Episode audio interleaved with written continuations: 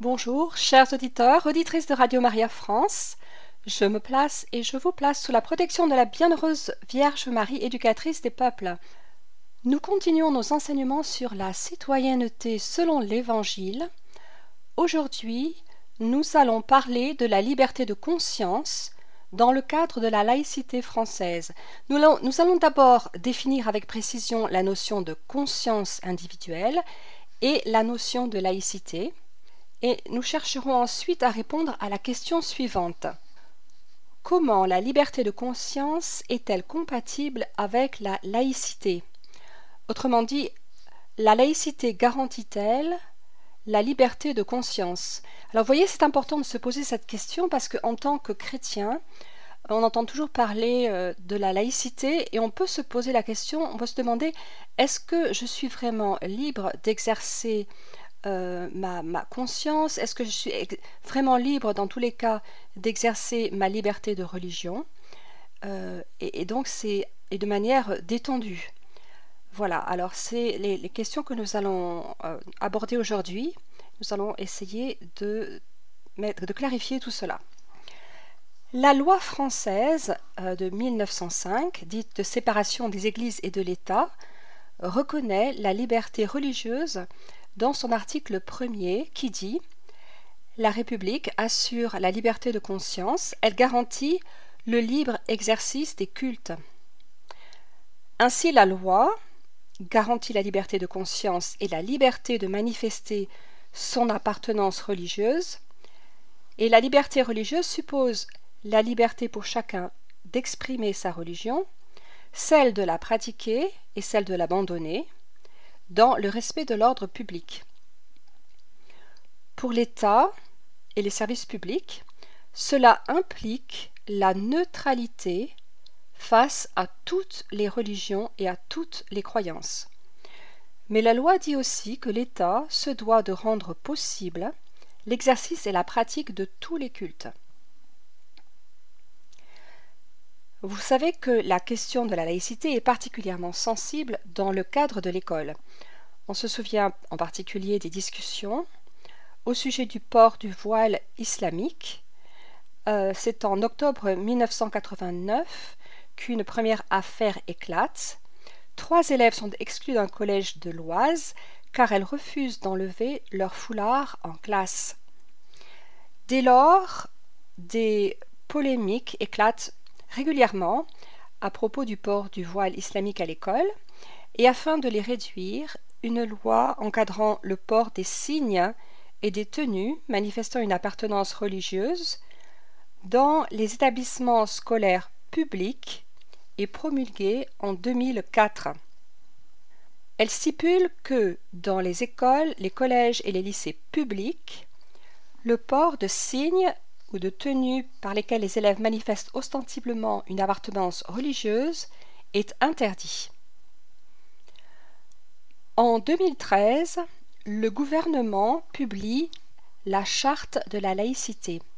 C'est un texte à l'intention des établissements scolaires publics qui explicite les sens et les enjeux du principe de la laïcité à l'école dans son rapport avec les autres valeurs et principes de la République.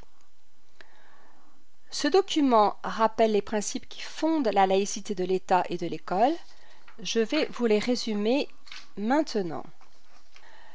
La République laïque organise la séparation des religions et de l'État. L'État est neutre à l'égard des convictions religieuses ou spirituelles il n'y a pas de religion d'État. Ça, c'est pour la France. La laïcité garantit la liberté de conscience à tous. Chacun est libre de croire ou de ne pas croire. Elle permet la libre expression de ses convictions dans le respect de celles d'autrui et dans les limites de l'ordre public.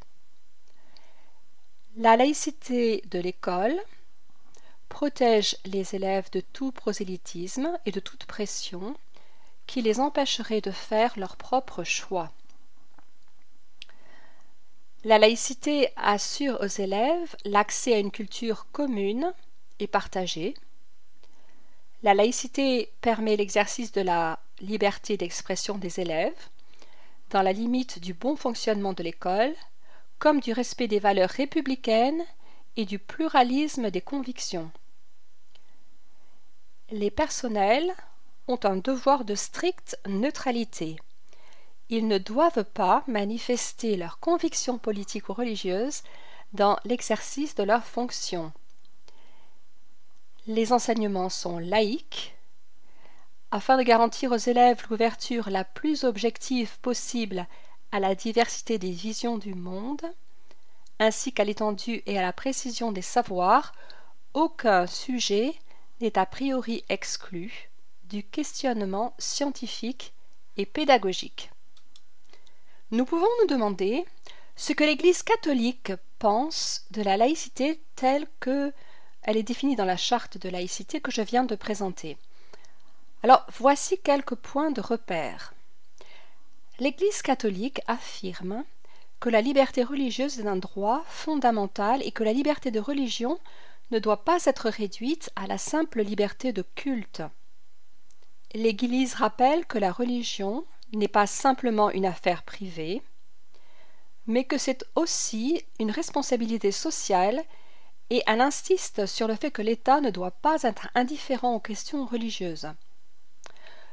Le catéchisme de l'Église catholique, en son paragraphe 2109, précise que le droit à la liberté religieuse doit être reconnu dans l'ordre juridique et sanctionné comme droit civil, mais qu'il n'est pas en soi un droit illimité.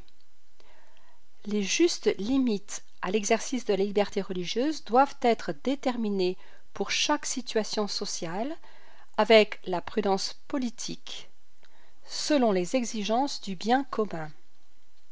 Enfin, l'Église considère qu'une laïcité qui promeut le relativisme et l'individualisme constitue un défi à sa mission et une menace sérieuse pour le témoignage moral public de l'Église et pour la liberté religieuse.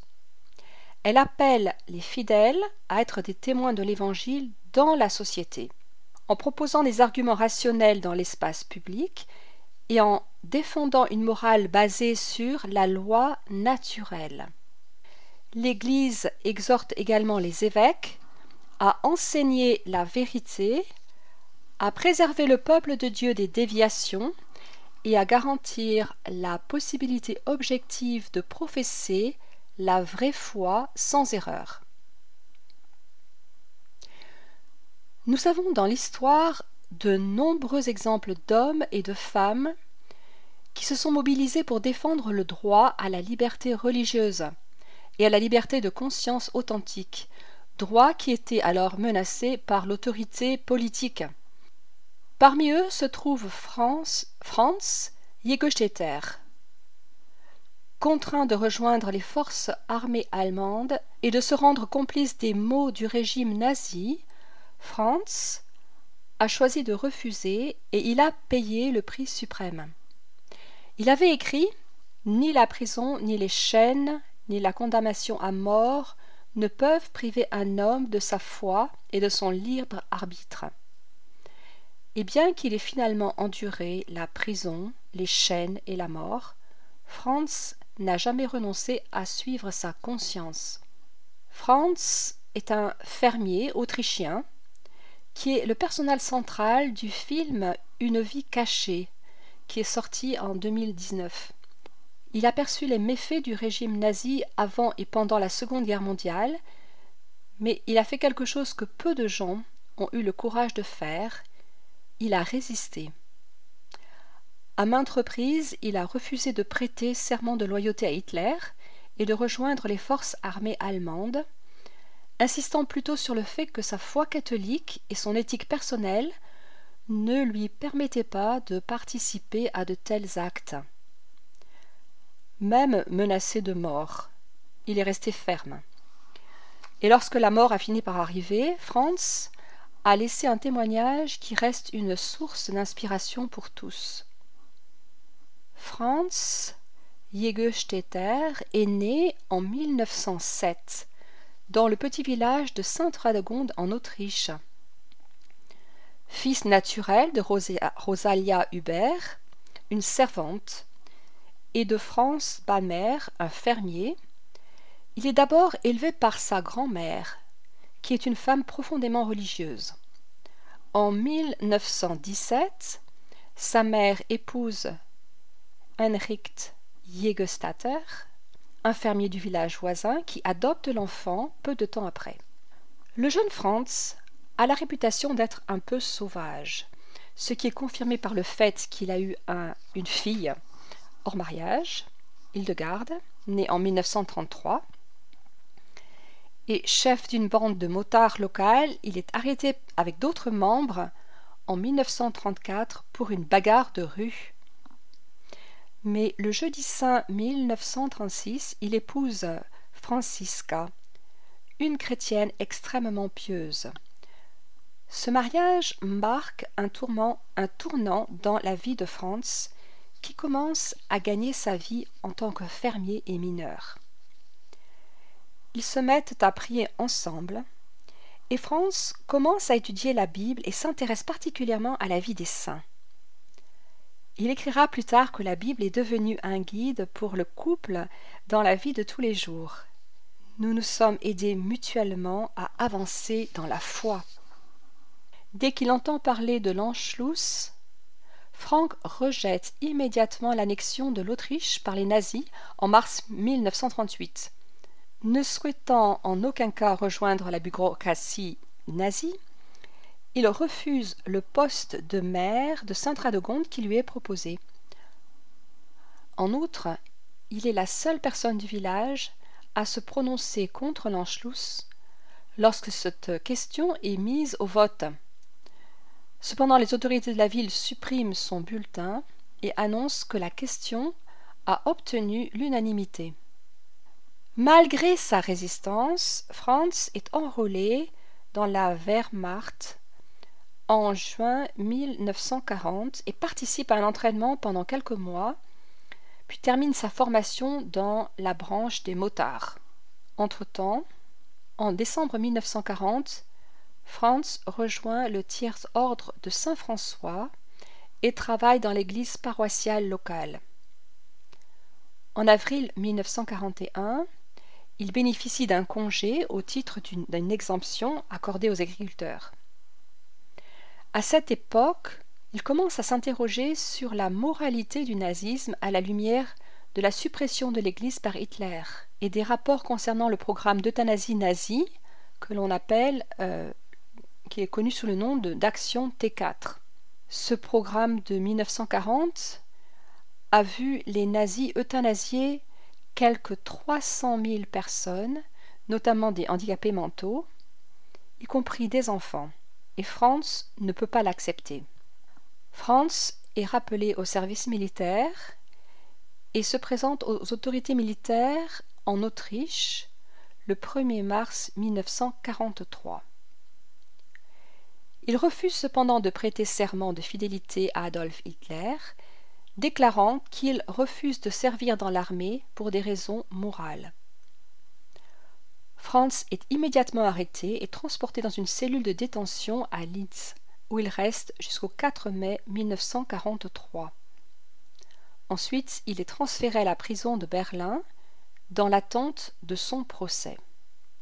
Un prêtre de son village lui rend visite en prison et tente de le convaincre de participer aux activités militaires pour le bien de sa famille, car il a maintenant trois petites fillettes. Mais il ne parvient pas à le convaincre. Lorsqu'il apprend que le prêtre autrichien Franz Reinicht a été exécuté pour avoir refusé de prêter le serment de fidélité à Hitler, eh bien, il est conforté dans sa propre résistance au régime. Franz est ensuite traduit devant la cour martiale et condamné à mort le 6 juillet 1943. Selon un extrait de l'audience de la cour martiale, Franz a informé les autorités militaires qu'en raison de ses convictions religieuses, il refusait de faire son service militaire dans l'armée, qu'il agirait contre sa conscience religieuse s'il combattait pour l'État nazi et qu'il ne pouvait pas être à la fois catholique et nazi.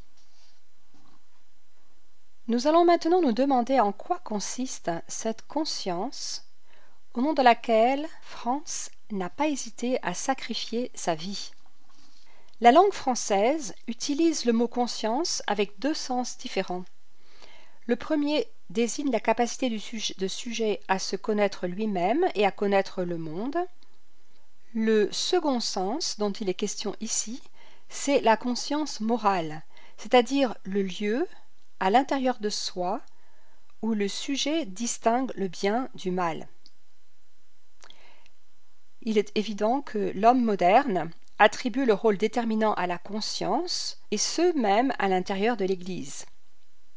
Depuis quelques dizaines d'années, le magistère de l'Église catholique, qui fait autorité en matière de morale et de foi pour l'ensemble des fidèles catholiques, n'a cessé de réaffirmer la dignité et la liberté de la conscience humaine. En même temps, elle met en garde contre le danger de déviation subjectiviste dans lequel euh, la conscience serait confondue avec l'opinion personnelle ou le sentiment subjectif. Pour bien comprendre ce qu'est la conscience morale, on peut légitimement s'appuyer sur les écrits du cardinal Newman, qui a non seulement réfléchi à cette réalité, mais surtout ce qui est intéressant, c'est qu'il a, il a expérimenté dans sa propre vie, euh, au rythme de, choix euh, très importants, difficiles mais libérateurs, et il explique, il explique très bien petit à petit comment sa conscience l'amène à, progresser. Donc ce n'est pas un hasard si parfois Newman est appelé le docteur conscientiae, c'est-à-dire le docteur de la conscience. Et à propos de, de Newman, Saint Paul VI disait avec admiration qu'il était guidé uniquement par son amour de la vérité et sa fidélité au Christ, et qu'il a ouvert une voie qui fait partie des plus exigeantes, des plus grandioses, des plus significatives et des plus décisives qu'ait prise la pensée de l'homme au XIXe siècle. On pourrait même dire au temps moderne, pour arriver à la plénitude de la sagesse et de la paix. Donc c'est un bel éloge que le pape Paul VI fait au cardinal Newman. Ce chemin était la voie de sa conscience, comme le montrent clairement deux expériences décisives de sa vie. D'abord sa conversion à Dieu, puis sa conversion à l'Église catholique. John Henry Newman a grandi dans un milieu anglican londonien ordinaire. Dans ses jeunes années, il cultive une certaine forme de religiosité et lit la Bible, mais il n'a pas de relation personnelle avec Dieu. Il écrit dans son journal Je me souviens que je voulais bien être vertueux, mais pas religieux. Il y avait dans l'idée d'être un homme religieux quelque chose que je n'aimais pas. Je ne voyais pas non plus ce que signifiait aimer Dieu. Le jeune Newman est donc tenté d'adopter de grands idéaux éthiques, mais aussi de perdre ainsi sa foi en Dieu. Sa vie connaît un premier tournant en 1816 au milieu de luttes intérieures qui le conduisent à un changement radical dans sa manière de penser. En effet, la famille Newman, en proie à de graves difficultés financières, doit laisser le jeune John dans l'internat de son école à Ealing pendant les vacances scolaires. Sur les conseils d'un de ses professeurs, il lit à ce moment-là le livre du calviniste Thomas Scott, La puissance de la vérité, qui le touche jusqu'au plus profond du cœur. Il trouve alors le chemin d'une foi personnelle en Dieu et se rend compte en même temps à quel point les choses de la terre sont éphémères. Il écrit à ce sujet, je cite, cette conviction m'isola des objets qui m'entouraient, elle me confirma dans la défiance que j'avais touchant les réalités des phénomènes matériels. Elle concentra toutes mes pensées sur les deux êtres, et les deux êtres seulement, dont l'évidence était absolue et lumineuse, moi-même et mon Créateur. Que s'est-il passé dans le cœur du jeune Newman? Jusqu'alors, il raisonne comme beaucoup, il n'exclut pas complètement l'existence de Dieu, mais la considère un peu comme quelque chose de peu sûr, euh, qui ne signifie pas grand-chose pour sa vie. Comme pour les hommes de son temps, c'est ce qui est empirique, ce qui est saisissable, qui lui semble être vraiment le réel, ce qu'on peut compter, ce qu'on peut saisir. Avec sa conversion, Newman découvre la réalité de Dieu au fond de son cœur, dans sa conscience. Il choisit alors deux citations comme devise pour gouverner sa vie. La sainteté plutôt que la paix et la croissance est l'unique preuve de la vie. Ce désir de perfection n'est pas un repli sur son propre moi, mais au contraire une ouverture au Dieu personnel qu'il a touché au fond de sa conscience et dont la vérité lui apparaît comme évidente. La première conversion de Newman consiste justement dans l'intuition de sa dépendance par rapport à celui qui est le Père de tout être. Et cette dépendance individuelle absolue exige une obéissance absolue dans l'action. Newman s'efforcera donc par la suite de se laisser guider par cette voix intérieure dans laquelle il a exprimé l'écho de la voix de l'invisible. Il suit cette douce lumière avec une grande honnêteté, y compris dans les étapes difficiles de sa vie, et peut-être il peut faire l'expérience du fait que la fidélité à sa conscience mène à une conversion toujours plus profonde. Le passage de Newman à l'Église catholique n'aura lieu qu'après une longue et difficile recherche de la vérité et une tentative courageuse de rénover l'Église anglicane à laquelle il appartient. En effet, avec d'autres représentants du mouvement d'Oxford, il propose un retour à l'Église primitive. En 1841, il publie le tract 90 dans lequel il tente de réinterpréter dans l'esprit des pères de l'Église les 39 articles qui fondent la foi anglicane. La réaction à cet essai est un choc pour lui. L'université d'Oxford condamne le traité et les évêques de l'Église anglicane réfutent violemment son interprétation. Newman décide alors de se retirer avec quelques amis dans le village de Littlemore dont il a la charge pastorale depuis de nombreuses années. Pendant les quatre années que Newman passe à Littlemore, il s'en tient au précepte suivant. Fais, éclairé par le devoir, ce que l'état actuel de tes opinions exige, et laisse cette action parler. Parle par tes actes. En 1843, il réfute toutes les accusations portées contre l'Église de Rome, et le cœur gros, il renonce à ses charges de professeur et d'aumônier universitaire à Oxford. Pour Newman, la question de l'Église n'est pas secondaire. Tout dépend de cette question. Où se trouve le véritable Église fondée par le Christ? Question qui est liée à la suivante. Si je suis persuadé dans ma conscience que la véritable Église et l'Église catholique, puis-je être sauvé si je ne m'y convertis pas? Newman a encore des difficultés avec quelques doctrines et pratiques romaines plus modernes. Il se demande s'il ne s'agit pas d'un gauchissement de la foi de l'Église primitive. Il se décide donc à écrire l'essai sur le développement de la doctrine. Le résultat de cette étude est pour lui décisif.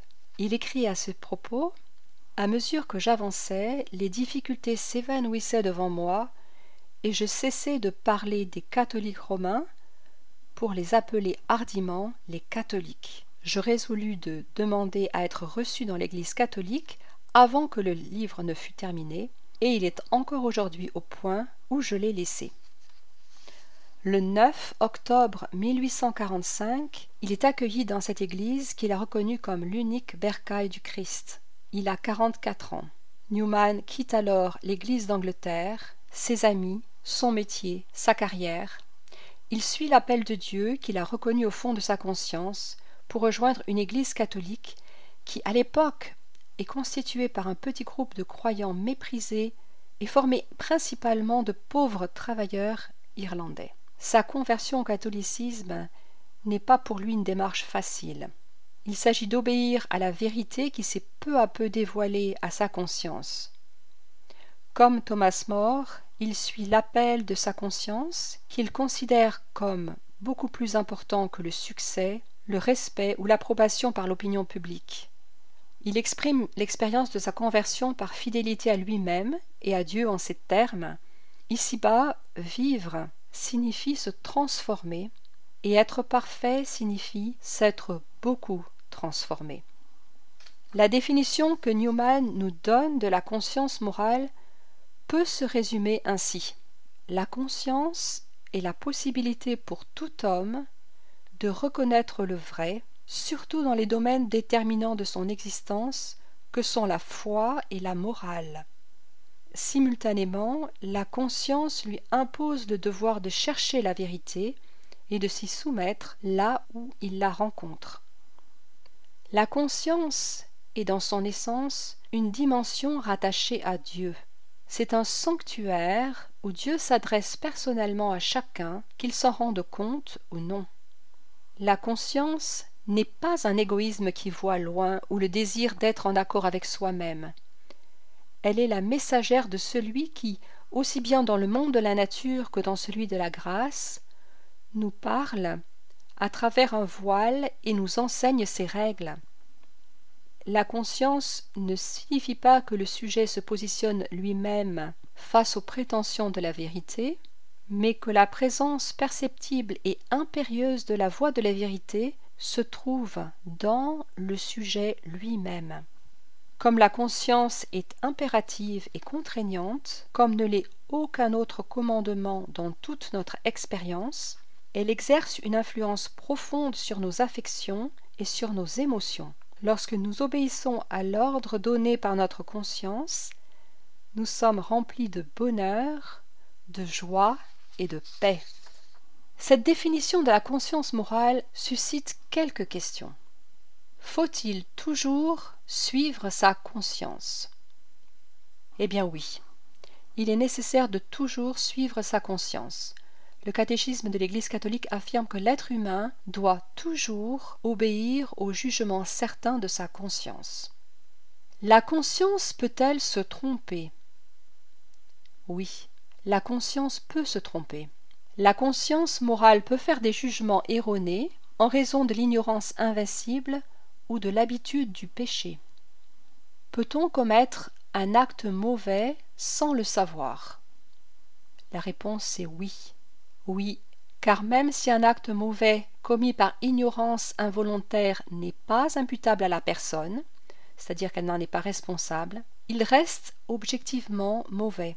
Il est possible que la conscience morale reste dans l'ignorance et fasse des jugements erronés sur les actes à accomplir ou déjà accomplis. Aussi, si notre conscience morale peut se tromper, il est de notre responsabilité de chercher la vérité et de corriger les erreurs de notre conscience. Chers auditeurs, revenons maintenant à la question initiale. La laïcité garantit-elle la liberté de conscience? Eh bien, des auteurs tels que Louise Ferté sont d'avis que la laïcité est née en France au XIXe siècle d'un mode de pensée proche du christianisme. Si la liberté de conscience est placée au cœur du modèle de laïcité, avec comme corollaire le principe de neutralité, il n'en reste pas moins que la République entend aussi transmettre ses valeurs morales et civiques. Est-il possible de tenir les deux ensemble? Comment peut-on prétendre être neutre et défendre en même temps des valeurs? Est-il possible à la fois de défendre la liberté de conscience et de prôner des idéaux républicains qui ne font pas toujours l'unanimité? Tout le monde s'accorde pour dire par exemple que les programmes scolaires ne sont pas aussi neutres qu'ils n'y paraissent. Et en même temps, comment envisager un modèle qui, dans une société pluraliste, respecte la liberté de conscience de tous et garantisse également l'ordre public? Pour trouver un équilibre entre le respect de la liberté de conscience pour tous et le maintien de l'ordre public, il convient d'une part de protéger tous les individus, quelles que soient leurs croyances ou leurs convictions, et d'autre part d'appliquer le principe de subsidiarité.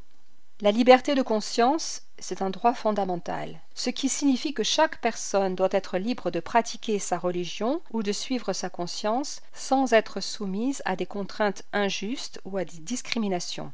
La liberté réelle suppose également la recherche de la vérité et du bien, ainsi que le respect de la loi et de l'autorité légitime. Le principe de subsidiarité, pour sa part, reconnaît que les personnes et les organisations doivent avoir une certaine autonomie, une certaine liberté vis-à-vis de l'État. Si la situation le demande, elles doivent avoir la possibilité de prendre des décisions et d'agir, toujours dans le respect du bien commun. C'est la raison pour laquelle l'Église encourage les familles à mettre en place des lieux d'éducation et des mouvements de jeunesse dans lesquels leurs enfants pourront former leur conscience. Le pape Jean-Paul II dit que l'éducation des jeunes doit être en accord avec les principes moraux et religieux des familles. Elles doivent respecter le droit des jeunes à former leur conscience sur la base d'une morale saine et respecter leur droit de connaître et d'aimer Dieu plus parfaitement. À la différence des établissements scolaires publics qui sont soumis à une stricte règle de laïcité, les établissements catholiques ne sont pas placés sous le contrôle hiérarchique des autorités académiques pour tous les aspects de leur fonctionnement, et le chef d'établissement est responsable de l'établissement et de la vie scolaire. L'insertion de l'école catholique dans la société appelle la claire affirmation de son identité et de son appartenance à l'Église. C'est ce qu'on appelle son caractère propre. Pour que l'Église catholique puisse aboutir à un dialogue authentique avec la société, elle se doit de réaliser une synthèse entre la raison, la culture et la foi et proposer une vision chrétienne de l'homme.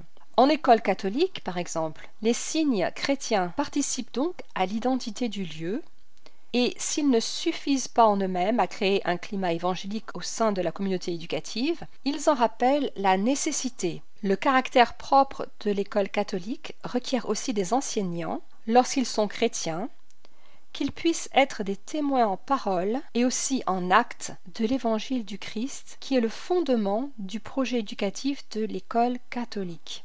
L'article 10 du statut de l'enseignement catholique rappelle que l'Église est au service de l'homme et de son éducation et porte sur toute personne un regard d'espérance. Conformément à la mission qui lui a été confiée par le Christ, elle s'adresse à tous les hommes et à tout homme. Aussi par choix pastoral, l'école catholique est ouverte à tous sans aucune forme de discrimination.